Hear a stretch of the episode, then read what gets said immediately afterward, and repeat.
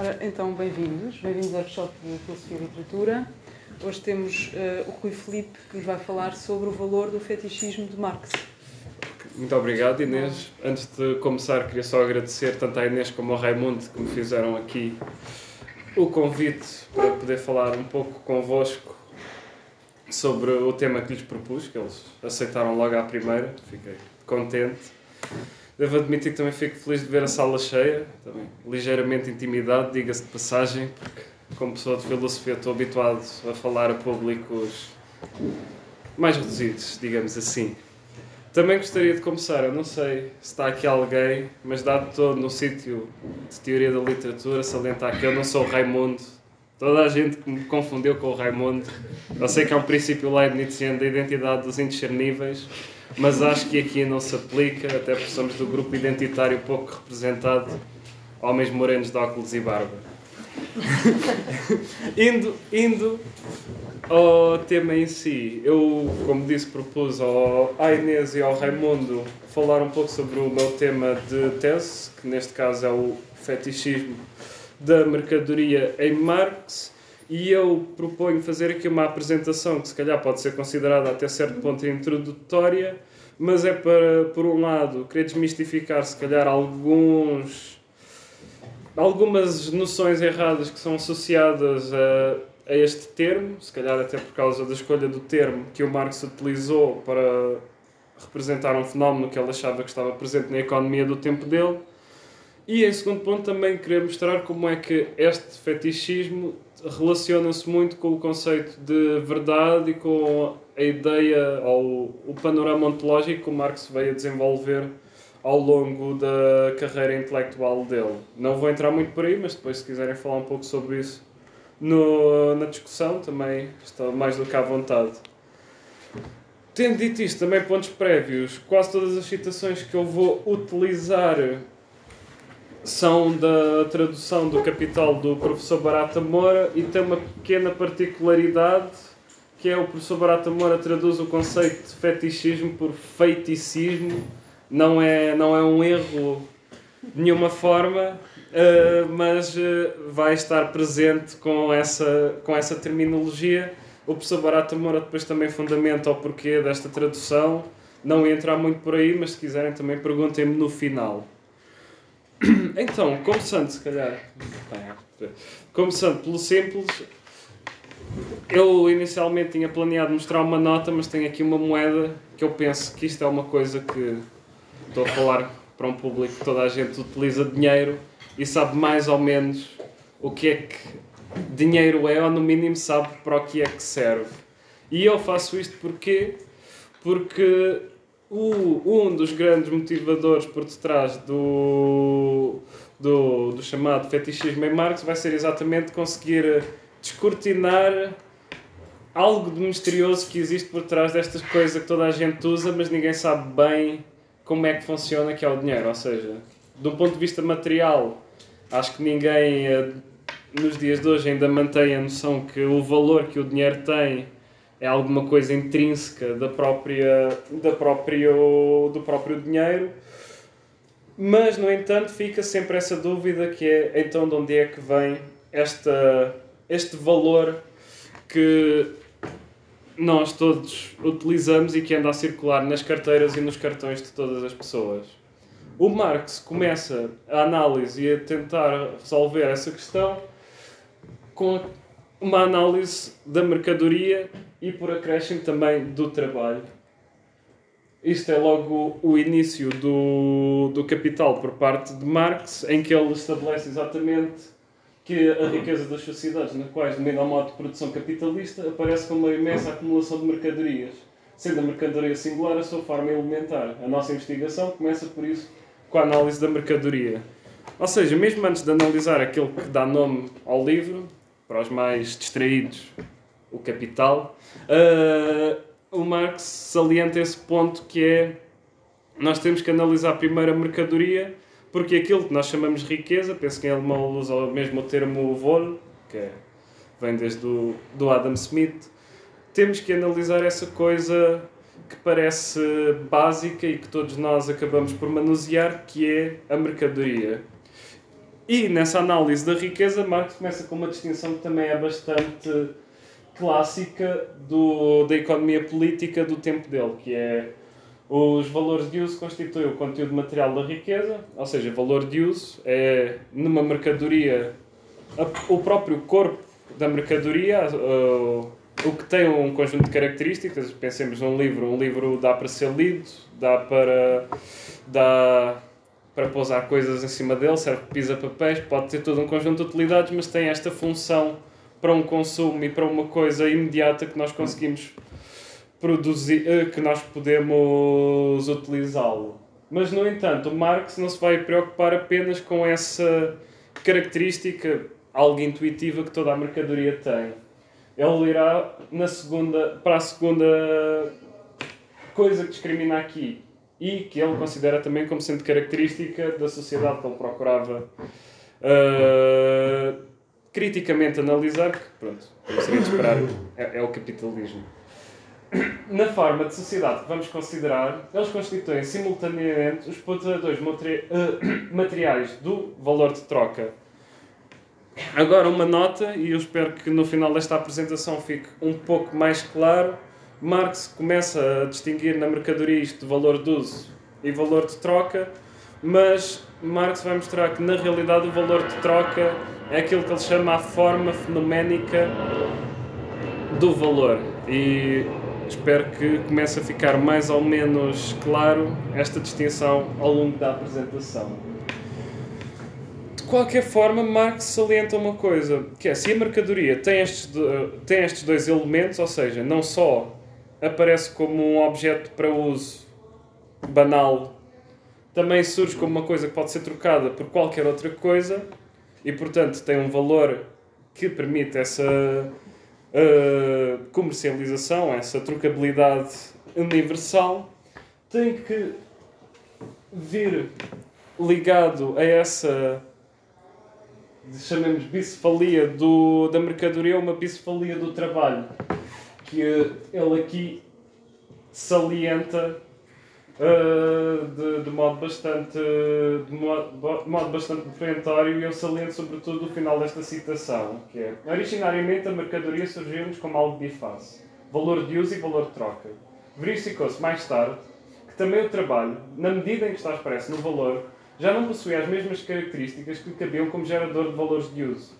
Esta natureza bifácil do trabalho contido na mercadoria foi, em primeiro lugar, apontada criticamente por mim como este ponto é o fulcro em volta, do qual gira a compreensão da economia política, temos agora de o esclarecer mais de perto.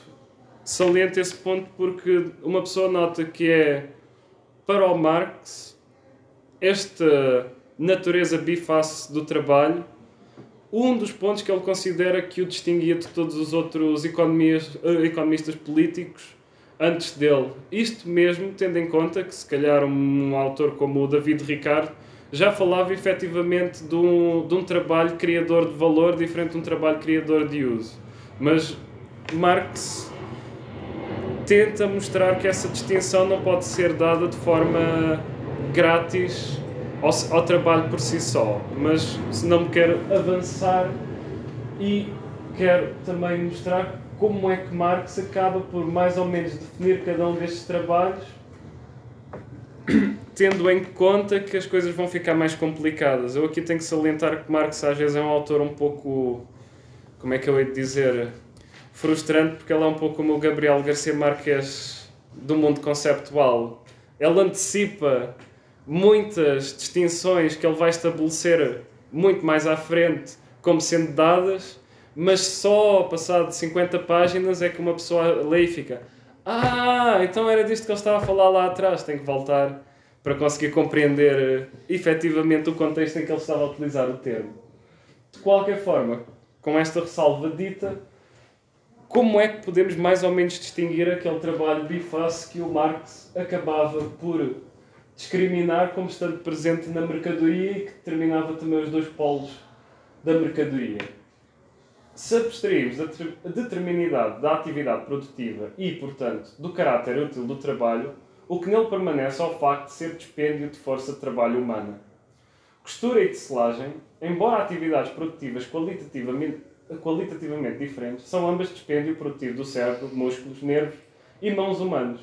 E, neste sentido, são ambas trabalho humano. São apenas duas formas diferentes de despender força de trabalho humano. E aqui vem um pouco mais à frente, o valor da mercadoria manifesta pura e simplesmente trabalho humano, dispêndio de trabalho humano. Eu fiz a ressalva porquê? Porque com esta distinção em si, uma pessoa pode pensar, ok, compreendi. Para uma pessoa produzir um livro, existe algo como um trabalho concreto dos valores de uso, que seria como impressão, paginação, uh, criação de papel e tudo, e, tudo, e tudo nessa ordem. E depois trabalho, que Marx dará o nome trabalho abstrato, seria apenas como que todos esses trabalhos concretos percebidos na sua abstração como simples dispêndio de energia humana. Em parte é verdade, mas eu acho que o ponto principal do Marx é perceber que esse trabalho abstrato, ou trabalho no sentido geral, tem alguma coisa de específico e tem alguma coisa de especificamente capitalista no, no modo como ele é abstratamente geral na sociedade capitalista e nesse sentido se distingue do que nós poderíamos considerar um trabalho abstrato apenas como um, um conceito abstrato de trabalho. Se me é permitido, e se calhar fazendo uma de Marx e antecipando Marx, mais do que falar do conceito, conceito abstrato de trabalho, ou seja, seria o conceito que seria abstrato na medida em que capta várias formas do trabalho como sendo o que é igual nelas todas, Marx tenta falar do conceito de trabalho abstrato, ou seja, também tem uma conceptualidade lá por detrás, até que estamos a falar de um texto teórico altamente sofisticado, mas a própria realidade de qual está a trabalhar, que é uma realidade social, tem uma abstração contida nela. Mas já vamos ver em parte como é que essa abstração se processa e como eu não estou só aqui a dizer coisas loucas. E eu diria que esse ponto começa a ficar especialmente pertinente ou especialmente claro quando Marx começa a falar efetivamente daquilo, já não apenas do valor de troca, no sentido clássico de quanto é que custa uma coisa, mas daquilo que ele chama o valor por si só. E isto é o. Todos os Marxólogos acabam por uh, se ter que defrontar com. Como é que um casaco vale 20 covados de vinho. Uh, de, de linho. Peço desculpa, eu penso que isto. Pronto Talvez Freud explicasse. Uh, uh, todos nós temos que nos confrontar com este primeiro momento em que o Marx tenta estabelecer algo que parece altamente intuitivo e que todos nós lidamos no dia a dia, que é como é que algo pode valer outra uma coisa pode valer outra coisa. E Marx aqui, e diga-se passagem de forma bastante hegeliana e com uma linguagem a puxar muito ao hegeliano, ele fala de vários momentos de uma mesma unidade e diz para que 20 covados de linho sejam iguais a um casaco, haverá dois momentos específicos desta igualdade. Aquilo, já agora os itálicos são meus, mas aquilo que ele por um lado chama a forma de valor relativa e aquilo que ele chamará a forma de equivalente. E como ele mostra, são dois, são dois elementos extremamente uh, unidos, mas sempre com um papel distinto. O primeiro, a forma de valor relativa, será o papel ativo e a forma do equivalente será o papel passivo. Ou seja, 20 covados de, vi, uh, de linho têm a sua expressão num casaco e não o contrário. É verdade que podemos inverter a ordem, mas as funções que cada um destes polos representa dentro desta unidade será diferente. Ou seja, nesta 20 covados de linho igual a um casaco, é só o valor do linho que está a ser expresso no casaco e não é o valor do casaco que está a ser expresso no linho. Mas podemos dizer, claro, um casaco vale 20 covados de linho, mas aí já não estamos a, a falar do, do valor do, do linho, mas sim do casaco. De qualquer forma, nesta aparentemente simples relação Marx mostra que cada um dos polos acaba por ter um papel bastante particular. Para que o linho, ou qualquer outra coisa neste sentido, possa ter o seu valor expresso noutra mercadoria ou noutro produto da ação humana, tem que haver uma, uma equivalência que é estabelecida entre os dois. Ou seja, tem que haver um terceiro elemento capaz de dizer que A e B são a mesma coisa em C. E é aqui que Marx diz que se dá o passo de mágico e no momento em que alguém está a contrapor um objeto ao outro, acaba por contrapor o próprio trabalho que foi colocado nesse objeto como aquilo que os consegue unificar e aquilo que os consegue uh, unir num processo de troca.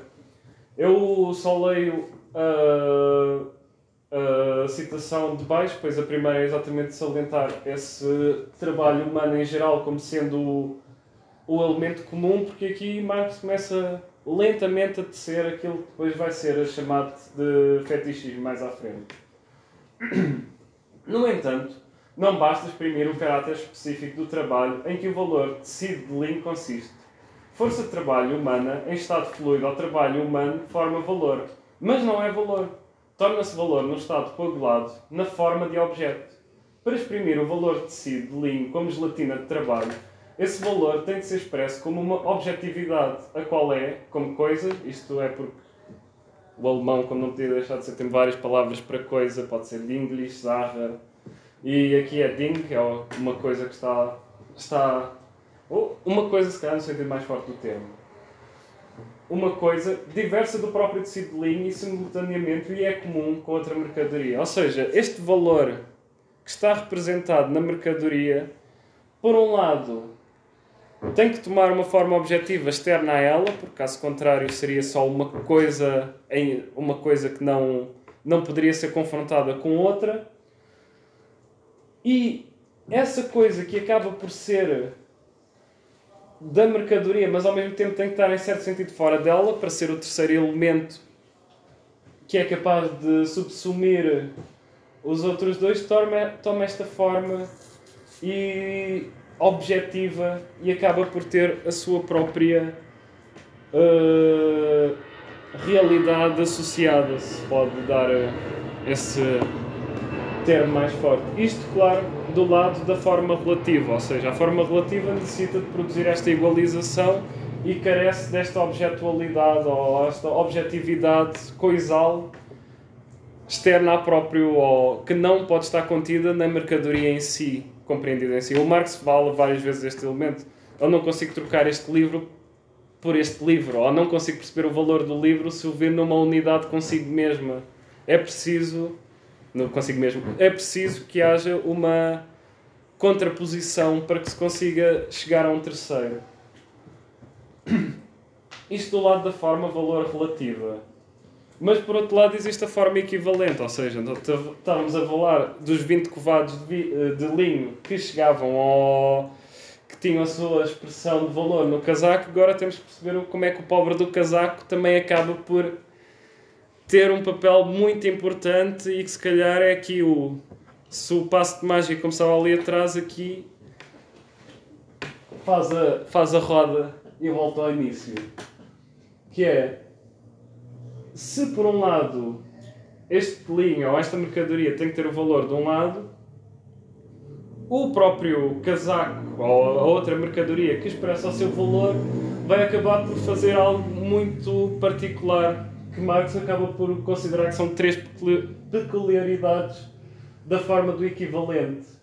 A primeira destas é o valor de uso torna-se torna forma fenoménica do seu contrário, do valor. Ou seja, imagine-se que eu comparava, que eu procurava obter o valor do telemóvel com o do livro.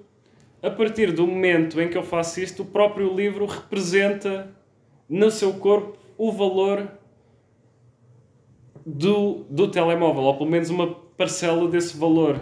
Cria-se esta, cria esta relação. O próprio corpo parece que tem um valor específico. Como nós vamos ver, isto ainda é muito abstrato, depois não se preocupem que chegamos ao dinheiro.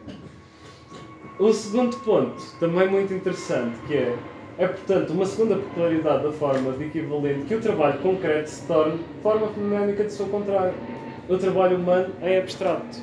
Ou seja, o próprio trabalho que foi colocado especificamente num objeto, neste processo de equivalência, acabe por valer não como trabalho específico que esteve a ser colocado nesse objeto, mas importa apenas o tempo simples, o dispêndio simples de energia que foi colocado no, no objeto.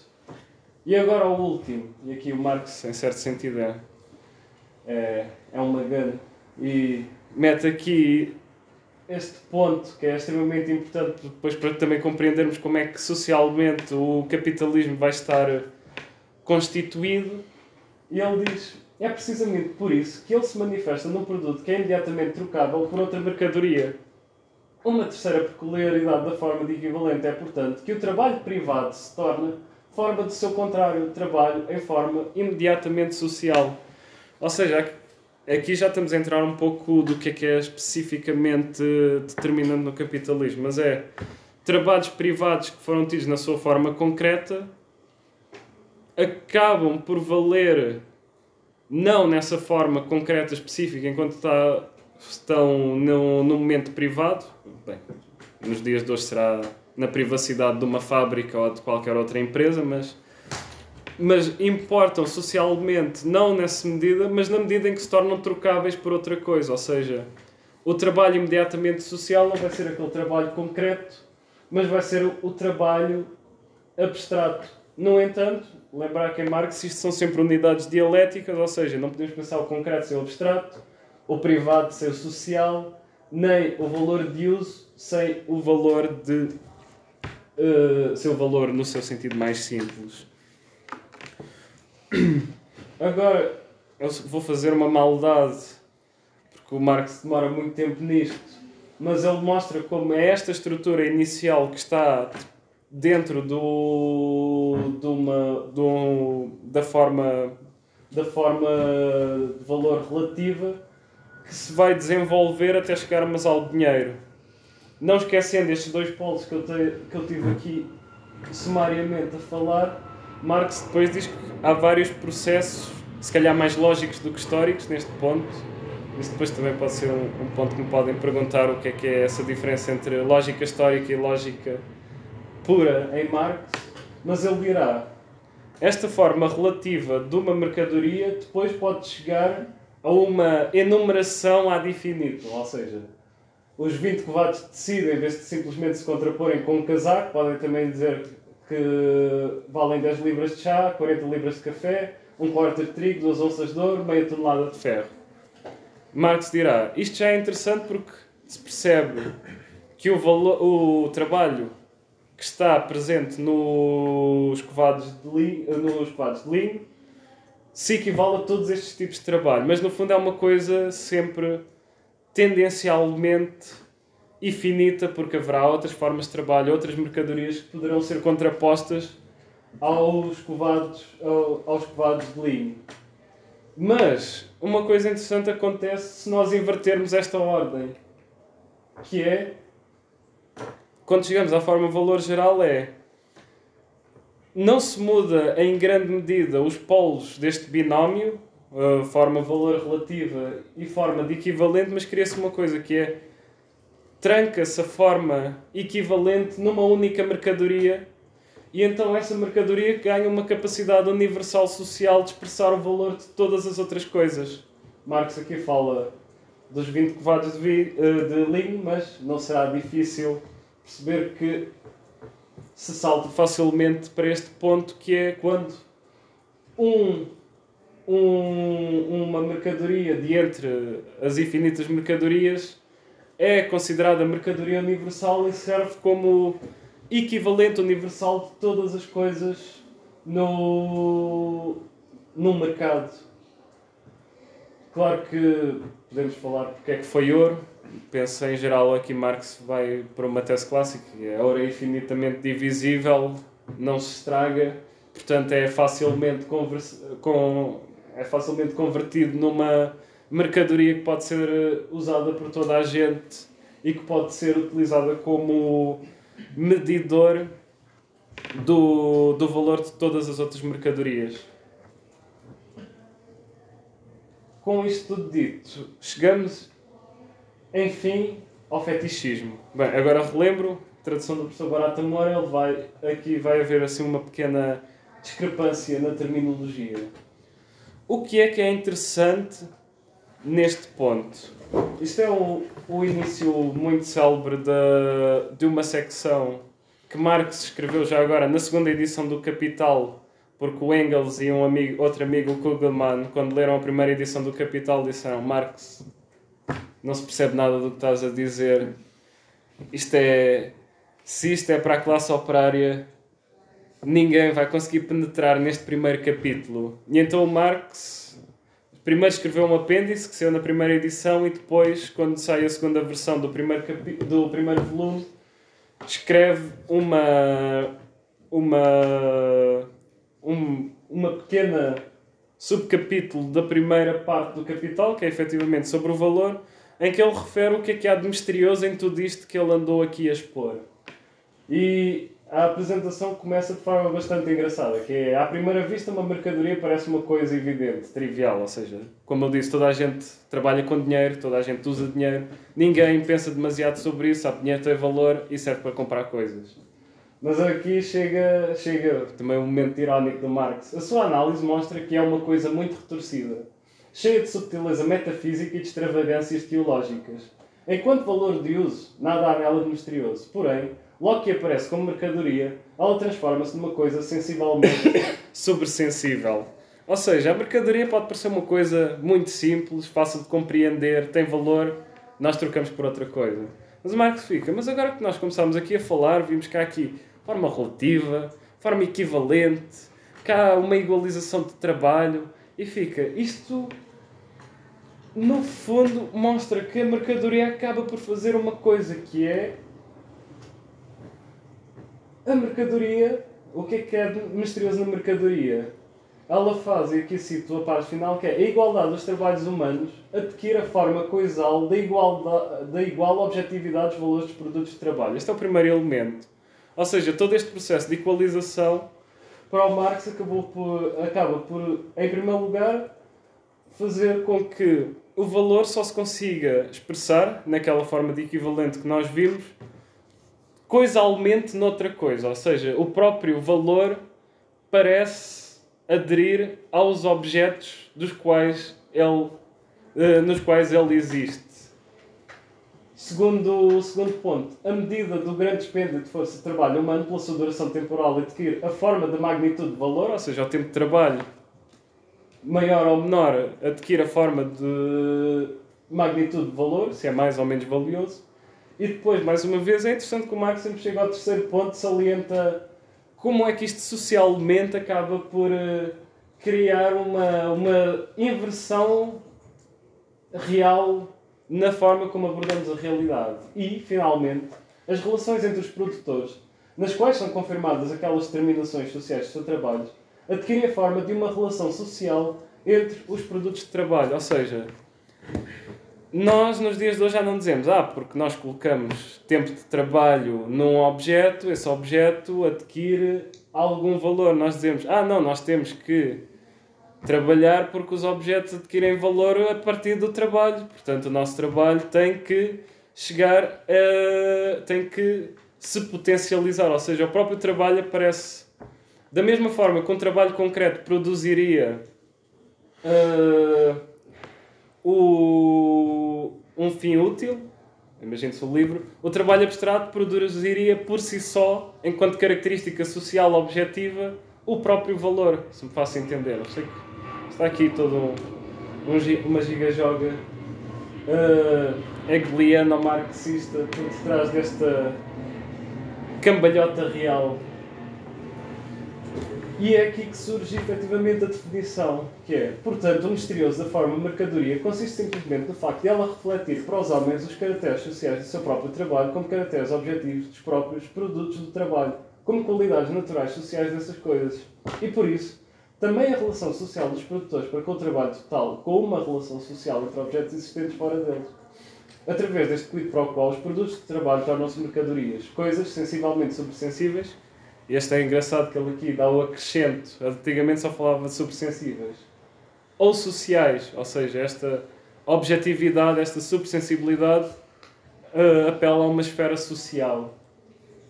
chega aqui o, o corolário, não é? Chama isto de feiticismo se cola aos produtos de trabalho, logo que eles são produzidos como mercadoria e que por isso é inseparável da produção de mercadorias. Ponto importante. Para Marx, mesmo que isto possa parecer um processo aparentemente teórico, ou seja, nós produzimos as coisas e está dependente do nosso processo social, uh, nós eventualmente não conseguimos compreender esse processo social nas coisas e achamos que o valor é algo próprio do, dos objetos. Poderiam alguns dizer, ah, então basta ler o primeiro capítulo do Capital, todos percebemos, ah, agora, valor está dependente das nossas interações sociais, não é uma coisa natural dos objetos, não nos temos que preocupar mais com isso. Mas Marx diz uma coisa mais importante, que é o próprio processo social cria esta inversão da atitude teórica, ou seja, não bastaria apenas ler livros, seria preciso mudar o processo de produção. Acho que todos nós sabemos mais ou menos qual é a solução que Marx dá a essa inversão, mas uh, é um ponto salientado por Marx, ou seja, da mesma forma que se produzem objetos deste processo social, também se produz a própria atitude que é incapaz de ver as verdadeiras mediações sociais que levam à criação destes objetos com um valor que é a igualização do trabalho. Marx começa por dar algumas pistas para compreendermos o porquê desta posição ele aqui salienta várias vezes que é este caráter de feitiço do mundo das mercadorias bota, como a análise precedente já mostrou, do caráter social peculiar do trabalho produz mercadorias. Ou seja, ele associa isto claramente à sociedade capitalista do tempo dele.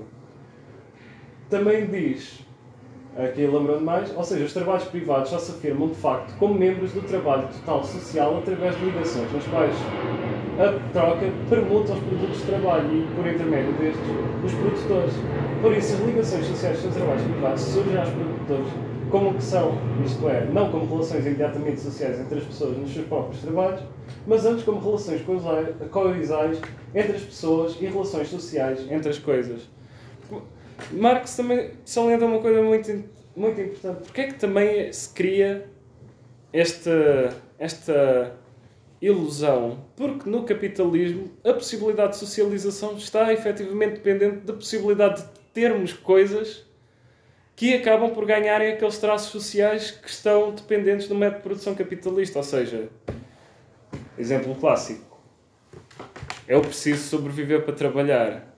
Talvez se fosse um servo medieval, procuraria um senhor feudal amigo que me desse algum lado de terra para eu, para eu poder fazer alguma coisa da minha vida. Sendo eu um elemento numa sociedade capitalista, eu tenho que pensar: ah, eu tenho uma mercadoria própria que é minha, que é a força de trabalho, que por sua vez também tem valor dentro desta sistematicidade. E é o facto de eu ter esta força de trabalho enquanto mercadoria que me permite falar com um homem que tem dinheiro, ou capital, que vai dizer: tu efetivamente podes trabalhar para mim, eu dou-te um X pelo teu dia de trabalho e a partir desse momento estabelece uma relação económica, ou seja, foram objetos que mediaram a nossa interação. Por um lado, capital do lado do capitalista, força de trabalho do meu lado. Ou seja, não foi uma relação diretamente social. Houve um objeto, claro que força de trabalho,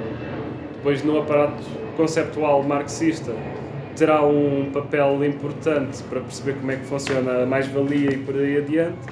Mas há esta noção de que são coisas que nós tomamos como sendo objetivas e detentoras destes caracteres sociais que permitem essa interação. Ou seja, eh, não é estabelecido de uma forma direta. Se uma pessoa não for detendo, não pode haver qualquer coisa, de um ponto de vista marxista, como um capitalista sem dinheiro ou sem capital. Não faria sentido. Era. Ou se alguém disser que é capitalista e não é detentor de capital ou meios de produção, no máximo é uma atitude puramente ideológica. Nunca, nunca seria possível.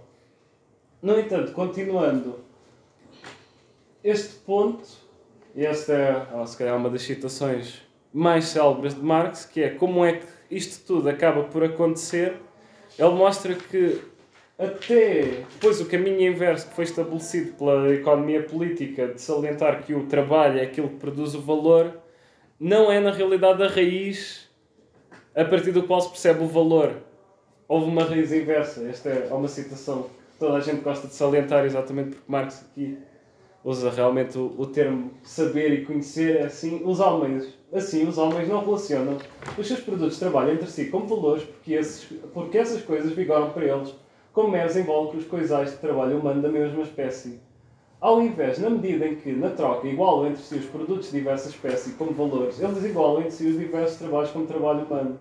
Eles não o sabem, mas fazem. Ou seja, já chegámos à conclusão que o trabalho, na sua forma abstrata, produz valor, está dependente já de ter havido uma troca anterior que possibilitou essa abstração depois num plano teórico e que chega à conclusão de ah, as coisas valem dinheiro porque nós metemos tempo de trabalho. Aqui, pronto, Marx está claramente a pensar no, no David Ricardo e explicar porque é que ele não é um ricardiano, porque é que ele vira o bico ao prego. E aqui é exatamente o ponto que ele salienta e porque é que a economia política antes dele supostamente não foi capaz de estabelecer esta inversão de, que, que, está por trás do feiticismo é a reflexão sobre as formas de vida e, portanto, também a sua análise científica segue, em geral, um caminho contraposto ao desenvolvimento real. Começa post-festum e, por isso, com os resultados do processo de desenvolvimento já prontos, as formas que cunham os produtos de trabalho como mercadorias e que, por isso, são pressupostas à circulação de mercadorias, possuem já a consistência de formas naturais da vida social antes de os homens procurarem dar-se conta, não do caráter histórico dessas formas, que antes vieram para ele já como imutáveis, mas do seu conteúdo. Ou seja, aqui Marx o que tenta mostrar é que os próprios avanços que foram tidos pela ciência da economia política do tempo dele foram efetivamente capazes de perceber que no fundo, no fundo, o tempo de trabalho é aquilo que determina o valor e que é trabalho abstrato aquilo que determina o, o valor e não o valor de uso. No entanto, nunca conseguiram quebrar essa forma coisal e admitem que cada uma destas formas surgem como características naturais de todas as coisas, ou seja, todo o trabalho abstrato iria produzir simplesmente valor e todo e todo o valor será sempre consequência de trabalho abstrato, como se fossem características naturais tanto do trabalho como das coisas reais como se as coisas já naturalmente fossem mercadorias, não não não não conseguem compreender como é que poderá existir uma uma natureza anterior no qual a estrutura da mercadoria não se objetifica nas coisas. E agora estou mesmo quase a acabar, sei que desrespeitei um bocadinho, mas. Uh, mas agora Marx ainda é mais ainda é mais maroto e diz uma coisa que ainda pode ser mais chocante para alguns, que é, são precisamente formas desta espécie que constituem as categorias da economia burguesa. Entenda-se David Ricardo, Adam Smith, as grandes figuras da economia antes de Marx. Mas chega ao segundo ponto. São formas de pensamento socialmente válidas e, portanto, objetivas para as relações de produção desse modo de produção social historicamente determinado a produção de mercadorias. Ou seja, isto é o outro ponto que às vezes é esquecido. Marx acaba quase por salientar como estas formas de valor não podem ser consideradas como uma ilusão coletiva que todos nós temos porque o processo de produção foi feito nas nossas costas, utilizando uma expressão marxista.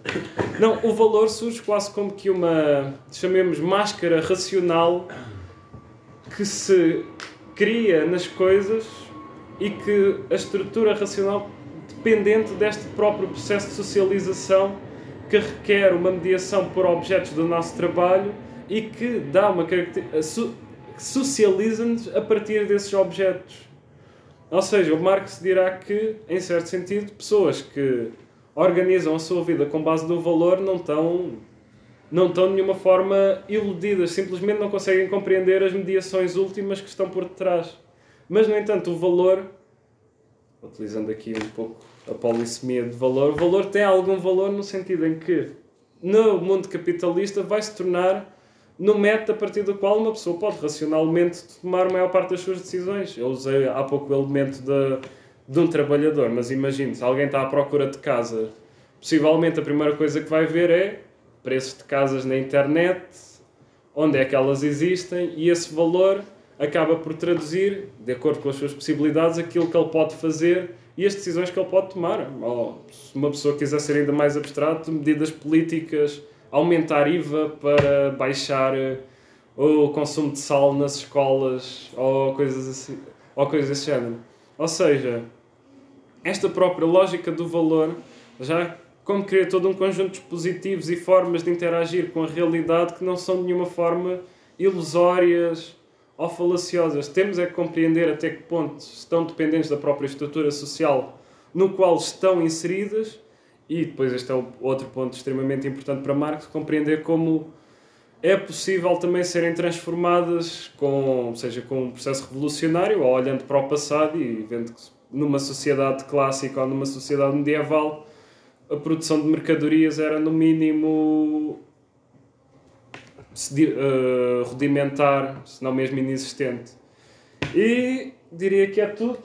Obrigado por me terem ouvido e pronto, venham as perguntas. Obrigado, Rui. E devemos abrir o, uh, o período de discussão.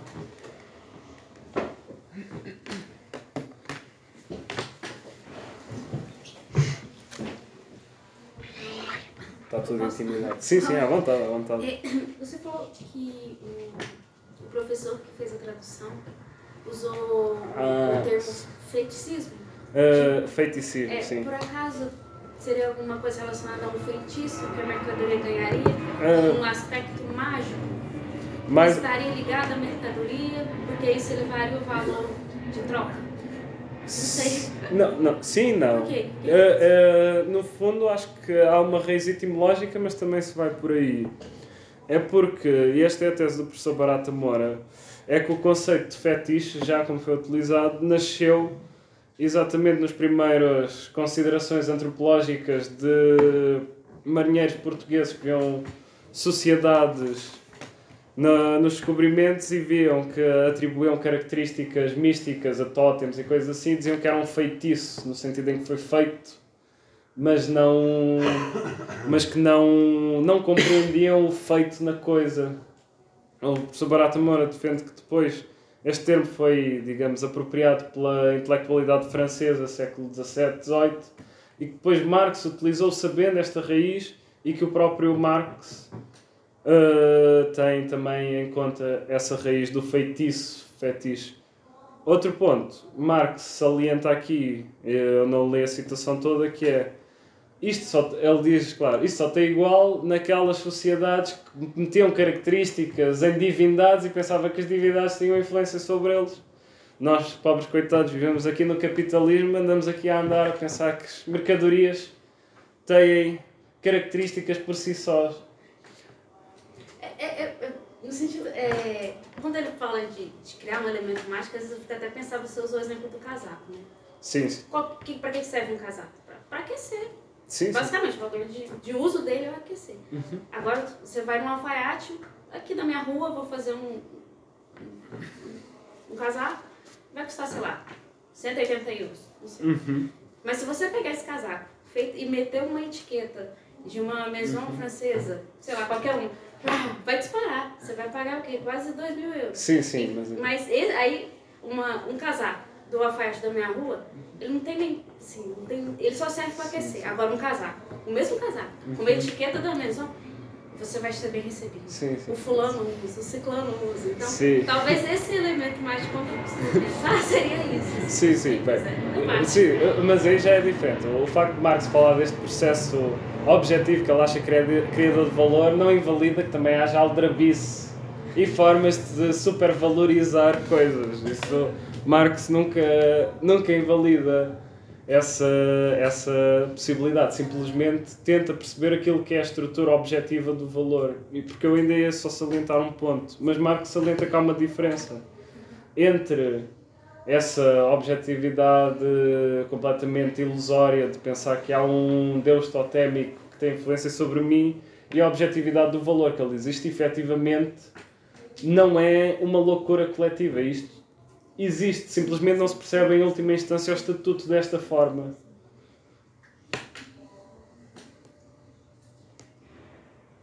Obrigada. Nada, não.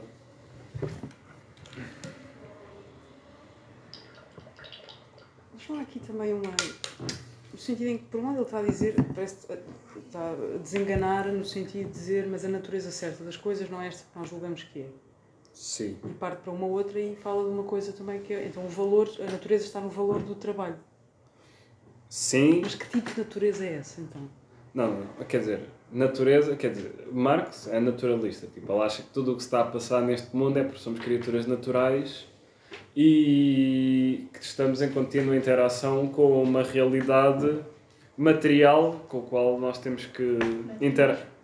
Sim, sim, eu, mas, pronto, mas é um materialismo, já se vê aqui que é um materialismo mais sofisticado. Portanto, as formas valor também é materialmente real. A questão é que é, o estatuto dessa forma valor está mais relacionada com a própria mediação social que se cria a partir destes dispositivos que o Marx aqui fala e não como a lei da gravidade ou qualquer outra forma natural que, que, nós, que nós podemos entender no sentido mais, mais uh, intuitivo do termo de uma, de uma natureza, coisas verdes. Mas eu acho que o valor do trabalho existe à parte da mercadoria. É uma coisa diferente. Não, o, o valor existe, tem que existir em mercadorias simplesmente torna uma forma objetiva para lá da sua simples natureza enquanto valor de uso, mas tem que existir em mercadorias, não pode existir nem em última instância um valor completamente destituído do processo de produção para Marx. Agora, claro, pode haver formas cada vez mais uh, fetichizadas de dinheiro que a um certo ponto uma pessoa já não percebe a relação real que vão ter com a realidade de produção, seja formas de juro, for... empréstimos, crédito, que já, já se perdeu completamente noção de como é que o dinheiro surgiu e qual é que é o processo social por trás deles e já são compreendidos como sendo uma realidade bem, especulativa, não no sentido económico, mas no sentido filosófico. Mas o que Marx salienta é que é preciso um conjunto de mediações sociais que possibilitam sequer que esse dinheiro exista. E é esse papel que o Marx salienta aqui neste, neste primeiro capítulo. É isso que não podemos pensar que isto é uma realidade à parte das próprias mediações sociais que conseguem capacitar. E claro, essas mediações sociais são naturais, estão inseridas na natureza, mas para Marx dizer que uma coisa é natural é como dizer que uma coisa é tudo o que existe é natural e, e é. Há um certo pinosismo até nisto. Não é que a certa altura si que estavas a dizer que havia um valor de trabalho que era anterior à mercadoria. Portanto, há um momento em que temos distinguir facilmente esse, o valor de uso e o valor de. Mas, eh, mas eh, não disse isso, quer dizer, há trabalho anterior à criação de mercadorias e há trabalho ao longo da história da humanidade que não produziu valor. Só quando uma pessoa chega à forma de produção capitalista é que aí o trabalho efetivamente ganha estas características de trabalho abstrato produtor de valor. Isso sim. Mas, mas a pergunta no fundo é, e há algum momento em que o, o, trabalho não produz valor, não, não, não está associado a uma ideia de troca de mercadoria? Bem, com a Revolução Socialista. Ou, se uma pessoa voltar atrás, num, num sistema feudal ou em algo assim em que o, a produção não era com fins de, de produzir valor no máximo poderia haver uma, um comércio ainda bastante incipiente, que era mais o excedente produzido por uma certa quinta do que, do que o fim último da produção. Não, nos podemos esquecer que Marx está aqui a criticar a sociedade capitalista, criticar não no sentido moral, mas tentar compreender como é que ela se estrutura. Portanto, é isso que ele está a tentar compreender, uma sociedade que já produz com vista a produzir mercadorias e não simplesmente com vista a produzir valores de uso. Que isso, mais uma vez, o naturalismo de Marx diz que a humanidade tem que existir para que o homem continue a sobreviver. Tem que produzir comida, habitação, roupa, não for necessário. É, e, por acaso, gostava de saber a ideia do, da teoria de Marx do século XXI, com tanta startup e tecnologia no chão. Um, mas é, aqui a, a responsabilidade uh, social, ou seja, o trabalho com a mercadoria, ou seja, se uma empresa quiser pagar melhor aos seus trabalhadores, e não trabalhadores, eh, trabalhadores eh, e quer ter um- uma forma mais sustentável, Uhum. muito provavelmente tornar-se-á mais caro. Exato. Será que as pessoas estão preparadas ou querem pagar mais caro? Isso depois é outra questão interessante que eu não entrei porque também já estava a sair Isso do eu, tempo. eu, Não, eu. Não, não, não, não, ma- mas faz perfeito sentido, porque é exatamente esta estrutura objetiva inerente ao valor não é completamente despida dos interesses de luta de classes que o Marx também acaba por associar a todo este a todo este raciocínio que é o início do capital, que é para ele depois perceber o que vem aí. E é exatamente como é que estas leis do valor vão ter sempre por detrás a ideia também de mais-valia e de capitalizar cada vez mais o capital que, que leva à produção. E nesse sentido, o Marx é tão, chamemos amigo dos trabalhadores, como do, dos capitalistas. Ele dirá, pelas próprias leis da valorização, um até pode haver, como havia no tempo de Marx, chefes muito simpáticos que queiram pagar muito bem aos seus empregados. A questão é que se eles fizerem isso sem ter qualquer tipo de vantagem competitiva, vão, vão falir a empresa e vai tudo parar, parar ao olho da rua Mas porque, o, porque não, haveria, não haveria forma de, de combater este processo também de valorização com base no trabalho abstrato. Tem que ser cada vez mais produtivo, tem que produzir cada vez mais dinheiro. Mas por outro lado, as escolhas, imagina, se ninguém fosse, imaginemos, a Zara, a Zara ia falir, ou então mudava completamente o sistema. Sim, mas aí o Marx diria: o que é que é mais fácil? Uma pessoa que tem um capital gigantesco Isso é e que tem uma empresa gigantesca modificar os comportamentos de consumidores ou consumidores individuais mudarem o comportamento de uma multinacional que, que está espalhada por todo o mundo. É porque, mais uma vez, o Marx também diz: não podemos esquecer das mediações sociais por detrás Depende de uma crença. Como, como? Depende de uma crença. Hum, não depende de uma crença. Uma Não. pessoa pode acreditar no que quiser. O Marx dirá, mas esta estrutura continuará viva.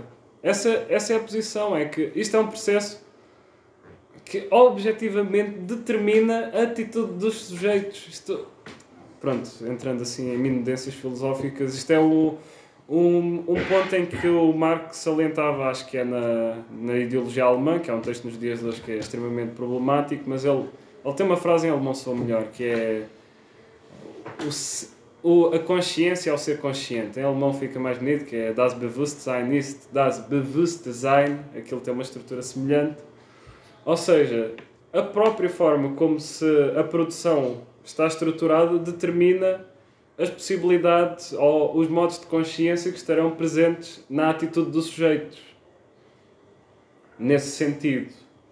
Portanto, o feitiço, enquanto houver uma produção mercantilista ou uma produção de mercadorias, continuará a haver este fenómeno que ele chama fetichismo da mercadoria. Só continuando, eu peço desculpa, isto fomos aqui um pouco. Uh, tirados, uh, tirados do. uh, O ponto é que é poderes sociais e formas de produção social que estão aqui em jogo e que às vezes é esquecido. Ou seja, um senhor que tem muito dinheiro é mais do que simplesmente ser muito rico. É que socialmente ele vai ter todo um conjunto de características, ou seja, os próprios objetos que socialmente ganharam características por causa do processo de produção vão dar-lhe capacidades maiores no seu no panorama político, no panorama social. Não é só uma questão de vermos estas coisas abstratas, mas temos depois compreender como é que no próprio horizonte social acabam por se estruturar. Ou seja, porque é que o capitalista tem mais poder? O capitalista efetivamente consegue suster as pessoas inserindo-as nesse sistema de produção. É a parte que eu falei de os objetos é que medeiam as capacidades de relação social. E é nesse sentido que é. Eu tenho muitas dúvidas se não toda a gente deixaria de ir à Zara, porque as pessoas continuam a precisar de, de vestir roupa e a Zara muitas vezes é muito mais barata que o resto, portanto eles vão fazer a coisa racional e vão pensar, ah, se calhar é melhor comprar um casaco por eh, 55 euros do que ir a uma coisa mais amiga do ambiente, mais eh, que paga bem aos seus empregados, mas vou ter que pagar 250 euros. Um exemplo muito caricatural, claro. Mas depois é como isso se traduz nas nossas próprias atitudes enquanto, neste caso, consumidores.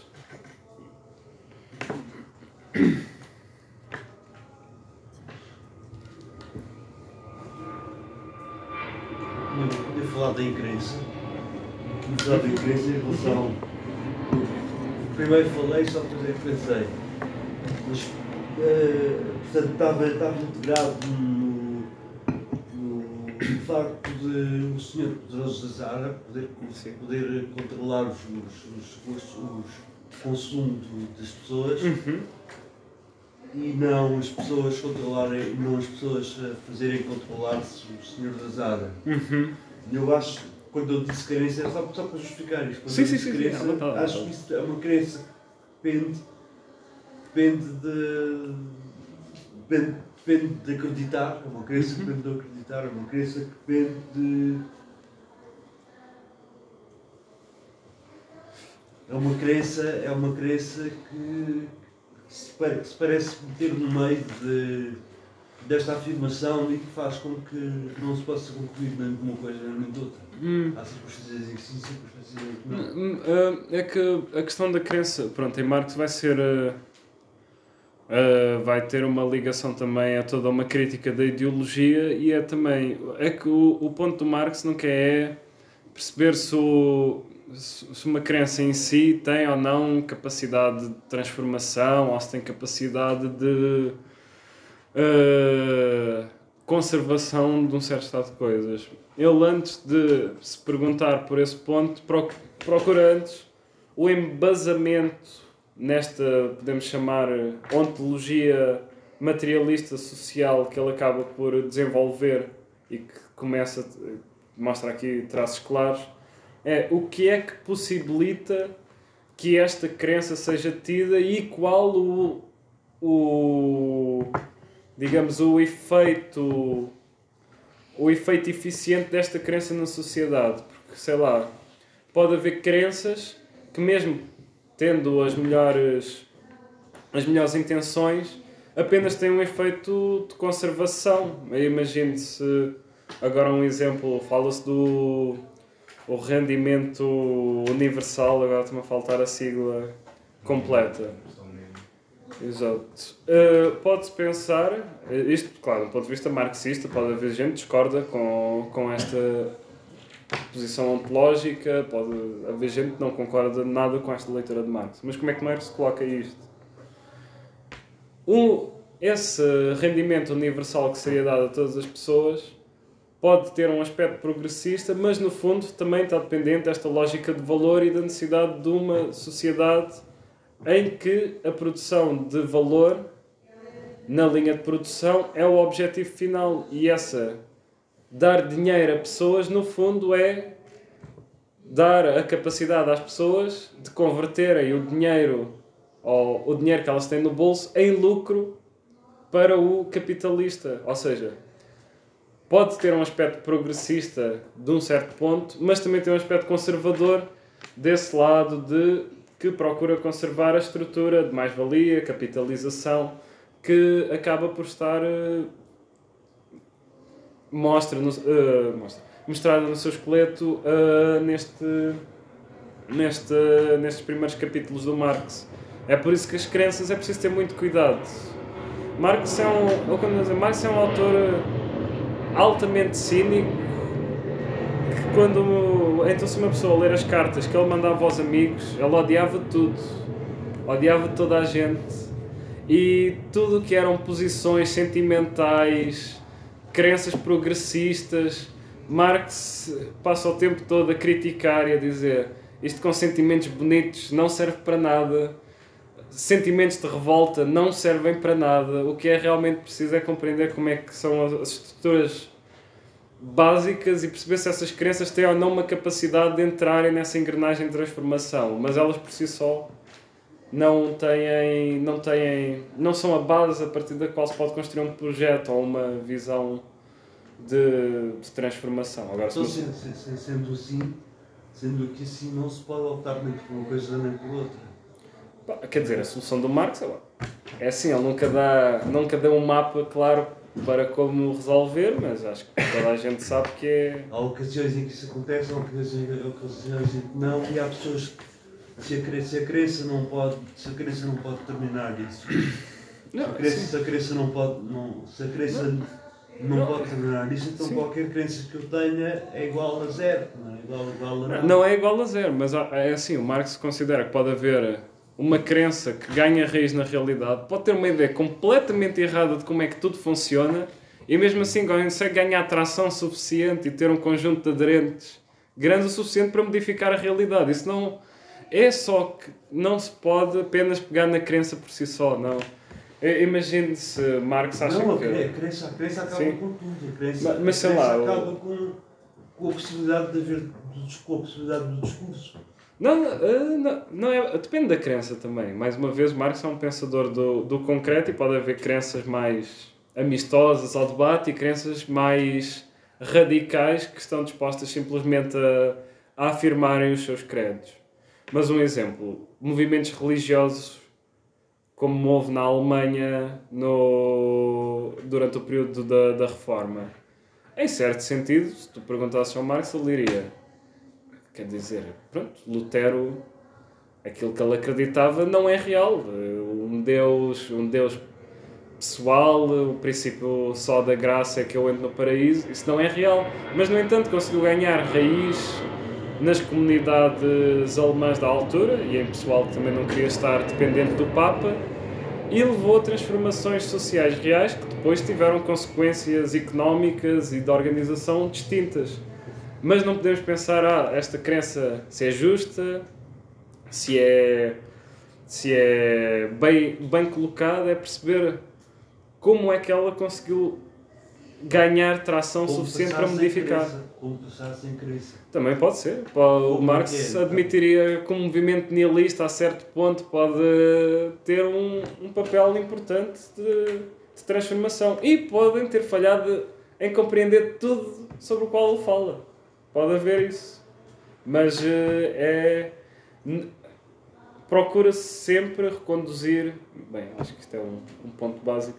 Uh, Procura sempre reconduzir a toda a lógica social que informou as ideias e que cria a sua aceitação e a sua transformação. Há sempre esse retorno a um plano anterior eh, socio-ontológico, chamaria eu. Mais do que à, à crença em si e o que é que ela mostra. Eu queria fazer uma pergunta que era se o capitalismo, se o capitalismo é, é conatural ao homem ou é um, ou é um sistema artificial? Pá, o Marx diria que é- essa pergunta não importa porque tudo é natural ao homem. O Marx diria o feudalismo, capitalismo, são tudo Não, sistemas que surgiram naturalmente no, na, história, na história da humanidade. O problema é se é se, se, o- se do se, se o dinheiro, o problema é se o dinheiro eh, é indissociável de- do homem em sociedade. Isso, isso ele já poderia considerar que o dinheiro pode ter eh, coisas diferentes. Se calhar seria interessante para, para ti leres um, é um texto que o Marx nunca editou, que é dos Grundrisse, que é uma introdução em que ele fala do conceito de dinheiro ao longo da história e como é que o dinheiro na sociedade clássica já estava muito desenvolvida, mas tinha funções extremamente laterais de pagamento a exércitos e algumas formas de trabalho menos pesadas, mas que depois no resto da sociedade o dinheiro não era um meio de circulação assim tão comum quanto isso eh, na antiguidade. Na antiguidade não era. Não era Sim, agora já não, me, já não me ocorre qual a antiguidade que ele está a falar, já não leio esse texto há algum tempo, mas ele refere como é possível haver dinheiro sem haver eh, produção de mercadorias nesta figura altamente desenvolvida.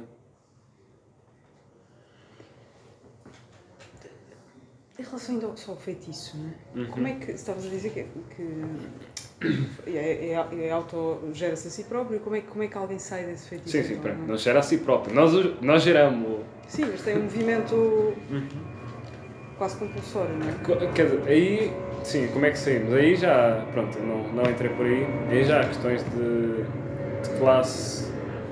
que, Pronto, ou, ou não acho que Marx se tornou, como se, algumas leituras do século XX, só num cientista que já não queria saber de lógicas sociais. Acho que a própria vida dele descomprova essa tese. Como é que sei, e mais, como é que é sequer possível que um senhor chamado Karl Marx tenha escrito de acordo com ele, um livro em que diz é isto que acontece, ninguém percebeu, mas eu agora percebi.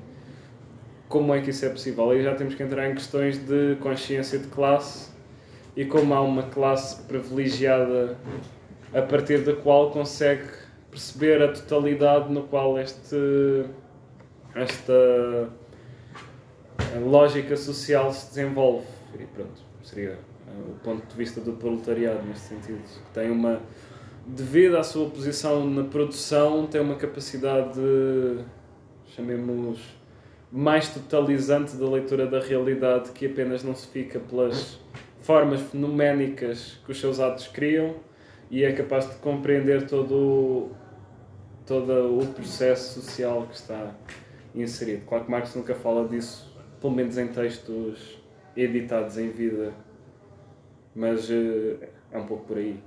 E depois como é que dá para ser transformado seria com transformações sociais, se fosse uma sociedade socialista ou qualquer tipo, diria, de economia planificada no qual as funções da economia não seriam mediadas pela esta interação entre objetos produzidos pelo homem. Porque isto é quase como que a superestrutura racional que crias quando tu medias as tuas ações com base nos teus produtos de trabalho. Estava a pensar, é curioso que, a- ou seja, a crítica acaba por. hum, A crítica em relação a. Ele, no fundo, acaba por dizer que o capitalismo cria uma, uma uniformidade em relação ao valor do trabalho. Sim, sim, completamente. E Marx o capitalismo foi uma das coisas mais produtivas que alguma vez o homem criou em toda a sua história. Ela aí não tem, não tem dúvidas, ela é às vezes até ligeiramente amigável de ah, realmente ele conseguiu criar um nível de produção que nunca antes na humanidade tinha sido feito. Até torna possível que ele seja destruído por causa disso. Ele eh, salienta esse ponto várias vezes. E mesmo esta capacidade de, de abstração real que cria, depois também se traduz, a meu ver, em Marx, aqui já pode haver gente que discorda comigo, em capacidade de abstração científica de, de próprio capitalismo à sua maneira tem o segredo a partir do qual compreendemos outras figuras de sociedade porque conseguiu trazer ao de cima um conjunto de, de interesses e de lógicas sociais que antigamente estavam sempre subsumidos em certas categorias místicas como honra, algum, crença, crenças ideológicas religiosas. Segundo ele, o, o capitalismo é a coisa mais cínica porque só se preocupa com como é que nós nos organizamos para produzir coisas.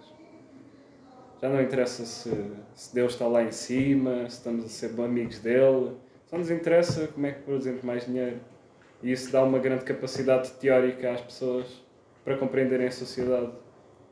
É um ponto que ele eh, salienta várias vezes ao longo da obra, dentro do também do manifesto, que é quando ele fala que todas as crenças passadas foram dissolvidas e que tudo o que antigamente era considerado sagrado agora é considerado uma, uma história da carochinha que já não interessa a ninguém. Curioso é que é uma forma, ele está a tentar descrever uma forma de igualdade. Estás a ver como se estivesse a dizer o capitalismo criou uma forma de igualdade.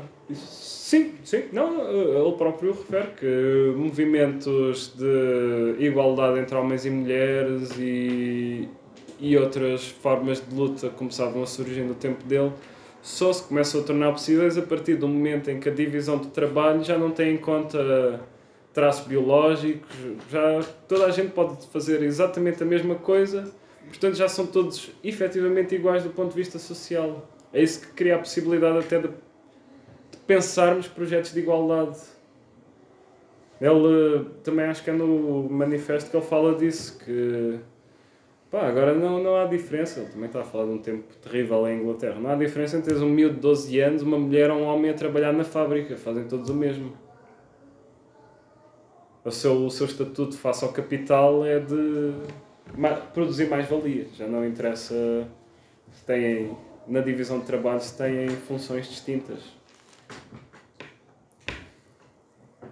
Eu, eu ia só salientar um ponto, desculpa, porque tu falaste de crítica e é interessante pensar o que é, qual o conceito de crítica que Marx utiliza, porque Capital tem um, sub, sub, um subtítulo que é Crítica à Economia Política. O que é que é a crítica neste sentido? Se é crítica no sentido de criticar, dizer mal, ou se é crítica, eu se calhar aqui puxa brasa à minha sardinha, se calhar num sentido quase de idealismo alemão de crítica do compreender as condições de possibilidade de princípio a partir das quais se torna real um plano empírico ou uma, um tipo de experiência. Seria. Se calhar eu diria que ele ia mais por aí. É como é compreender como é que coisas como valor, trabalho, são realidades e como é que estas categorias podem ser usadas em, canto diria, de princípio e não apenas numa simples atitude empírica de olha, ali está trabalho, olha, ali está valor. Obrigada, Rui. Obrigada a todos pela presença. Terminamos a nossa sessão.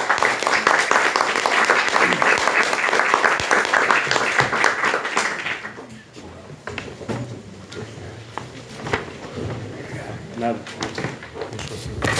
Sim, sim, sim. Não, tá.